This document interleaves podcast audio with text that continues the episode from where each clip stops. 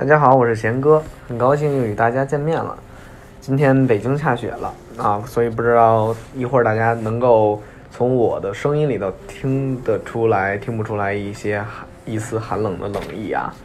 啊，说句题外话，那今天啊，贤哥要跟大家讲的是美国西海岸最古老的顶尖私立研究型大学，而且呢，它是世界著名的高等学府。看题目大家也能知道，它就是南加州。大学全名叫南加利福尼亚大学，这所学校位于天使之城的美国加利福尼亚州洛杉矶市，就是我们路边所常见的那个加州牛肉面啊。这个加州牛肉面不是真的加州牛肉面，虽然不知道那个加州是哪个加州，但是我们老说的加州，加州就是这个加州，就是这个南加大所在的这个州。当然了，我们之前也介绍过很多跟加州相关的学校啊，你比如说，呃，加州大学戴维斯分校。加州大学洛杉矶分校，我们都有介绍过。那南加大和呃这些分校有什么不一样呢？就是呃南加大是一所私立的啊研究型大学。那它既然是私立的，就是有一点就是它的学费肯定是要比公立的要贵的，而且还贵了不少。因为所有的你比如说像常青藤啊、哈佛啊、这个耶鲁这些私立的，都是要比普通的像伊利诺伊香槟分校啊什么的都要贵。而且有有的要贵出一倍，南加大呢也不足为过。呃，据我了解啊，这个最新的一个年度的学费应该是一年在七万五千美金左右，这是包含了就是住宿，对于大一新生来说。那在 U C 系统呢，就是加州大学系统，他们的学费一年是在四万五千美金左右。那我们可以看出来，他们一年相差大概在三万美金左右，所以真的是接近快一倍了。它的差别，私立学校呢也被称为贵族学校，在这里面上学的呢，基本上也都有很多。要像国内的话，就是家里头比较啊有些实力的经济实力的。那像美国的话，同样啊，要不然就是学习特别好，有基本上全额奖学金或者半额奖学金的，要不然就是那种真的是那种师出名门的。你比如说像特朗普当初他去了宾大，宾大也是一所私立学校，也是常青藤学校，那学费也是非常非常高，但是他能承担得起，对。所以，就像这种名名门望族吧，在美国的也会去这些学校。那说回来啊，这所学校既然在洛杉矶，那洛杉矶我们都知道有好莱坞，对吧？这个世界电影的天堂。那学校呢，也拥有一些顶尖的电影艺术学院。它的校友获得奥斯卡奖数量居全美第一啊！什么意思？奥斯卡我们都知道那小金人嘛，不就是啊电影界的最高荣誉嘛？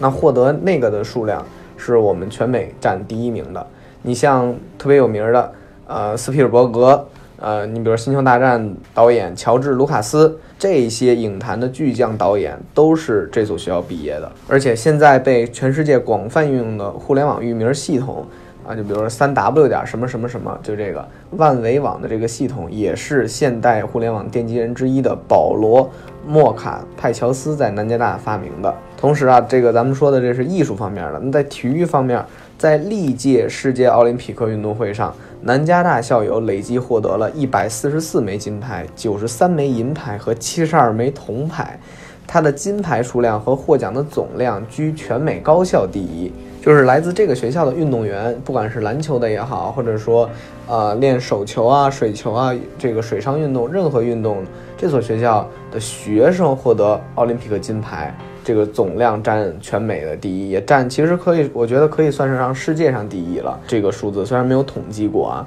但我们可以看出来，这个学校不光是文很厉害，不，这个体育也是相当相当厉害的。而且我们九六年，呃，他们的洛杉矶奥运会当时也是在啊洛洛杉矶举办的，用的还是南加大的体育场，就是开幕仪式也在那个附近。所以说，南加大真的是一个非常非常特殊的学校，而且。他每年招收的中国人还是很多，尤其像在国内，北京、上海等等都有南加大的中国地区招生办。那有很多，比如说想了解南加大的，可以不光去他们学校官网去了解，同样可以去百度上搜一下这些学校的当地的这个接待办公室，然后去跟他们当地的，比如说中国区的招生官、面试官去聊一聊这所学校。当然了。啊，因为南加大是一所特别比较热门的学校嘛，而且是属于我们中国人特别喜欢的一所学校。你比如说，它里面有很多商学院呀，马歇尔商学院呀，呃，他们的工程学院啊，都是很多啊中国学生愿意去的地方，而且在世界上也很有排名和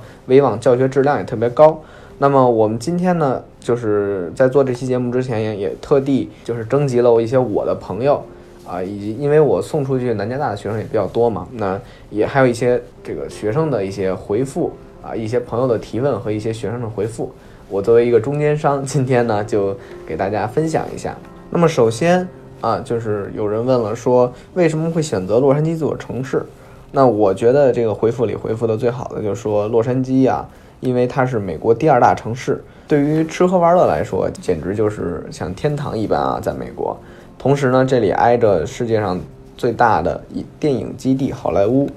因为很多人啊，从小就特别喜欢电影，尤其这两年啊，有一些电影狂人看到电影海报就小鹿乱撞啊。这个我的学生就是这种这种人，他说，所以以后想在，对于他来说，想在传媒和电影方面发展。那他绝对会选择洛杉矶这个地儿。那我觉得这个地理位置可以说是南加大得天独厚的这么一个位置，因为相对来说它比那个加州大学洛杉矶分校我们之前讲的，呃，排名稍微低了那么一点点。所以说，假如说你考不上加州大学洛杉矶分校啊，你就可以考这个南加大，也不是一个不二的选择。那第二个问题呢，就是说南加大有哪些因素吸引你作为就读学校呢？呃，还是刚刚那个 那个学生给的回复啊，就说南加大是因为有特别好的电影学院，他喜欢的专业就是电影，而且呢，他有着非常强大的校友网络，在工作和生活方面呢，校友真的就能帮助你很多东西。比如说刚刚我们提到的，就像斯皮尔伯格呀，还有这个乔治卢卡斯啊，都是他的校友，对于他来说感觉特别骄傲嘛，而且有一个方向性。你像。博叔的《拯救大兵瑞恩》，他自己也是，就是看了很多遍，而且这一点就特别特别吸引他。那后来呢，就有另外一个朋友就说，那问选择专业的初衷去南加大，那这个是另外一个我的学生回复的挺好的，就是说，因为他选的是计算机科学，他说他从小就喜欢玩电脑，甚至组装电脑，对工程类学科比较感兴趣。那大学学的就是计算机管理、酷爱编程。然后是呃大家眼中的程序员，所以呢就按照自己的兴趣去选择的。那么其实呃在南加大这么一所学校啊，按照自己兴趣选择专业的，其实是一个特别好的方式。因为在这所学校，它是美国排名前五十，然后甚至啊可能这两年的排名涨了啊，在前三十左右。那它的学术啊相当严谨，而且这个学术相当严厉，啊需要大家。有一个自己的兴趣爱好支撑着，才能有时间，而且有这个毅力去钻研下去。那么正好接上另外一个问题，就问很多人问说南加大学习压力大吗？我的一个学生说，南加大的学习压力某种意义上来讲是和所学专业挂钩的，但是也取决于你的目标位置，不用花很大力气，其实就可以拿到 GPA 在三以上的不错成绩。但是如果希望自己的 GPA 在三点五以上，就需要非常努力认真了。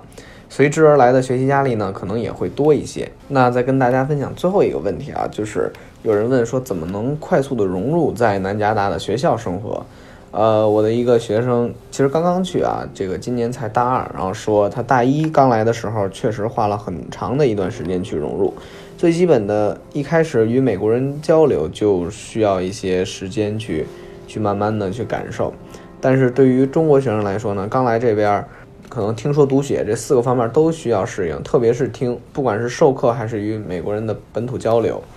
他们需要啊紧跟这个节奏去适应英文的这么一个环境。同时呢，啊家人和朋友都不在身边，需要自己去克服除学习以外，比如说生活上的所有问题，尽量多参加一些活动，加入一些自己感兴趣的社团和协会，只要丰富好。业余生活可能业余时间就会感觉好多了一点，而且这样的话，呃，也能快速的感受当地的文化，去融入进去。那么总的来说啊，其实我觉得南加大还是一个非常非常啊多文化，而且包容性很强的学校。因为之前我也去过，啊，在那里面呢不乏很多中国生、中国学生，但是我觉得啊，南加大的中国学生比例应该占比不会超过百分之十。那么在那里呢，呃，同样有很多。呃，像我说的，有很多学习特别好的啊，靠全全额奖学金进来的，同时呢，也有很多名门望望族的学生。那么在这里面有一个多元化的交融，它的包容性其实很强很强的。所以说在那里，我觉得，比如说想融入进去，还是很简单的，就是平时多参加一些社团活动啊，啊，多跟本地人交流交流啊，其实这些都不是一个特别大的问题。感谢啊，所有这里面再次感谢所有我的学生给的回复。那么如果大家有任何问题呢，欢迎添加贤哥的微信。如果大家想听任何关于一些学校方面的信息，那大家也可以留言给贤哥。那么贤哥肯定会尽力做到知无不言，言无不尽的。那今天分享就到这里，感谢大家的收听，我们明天再见。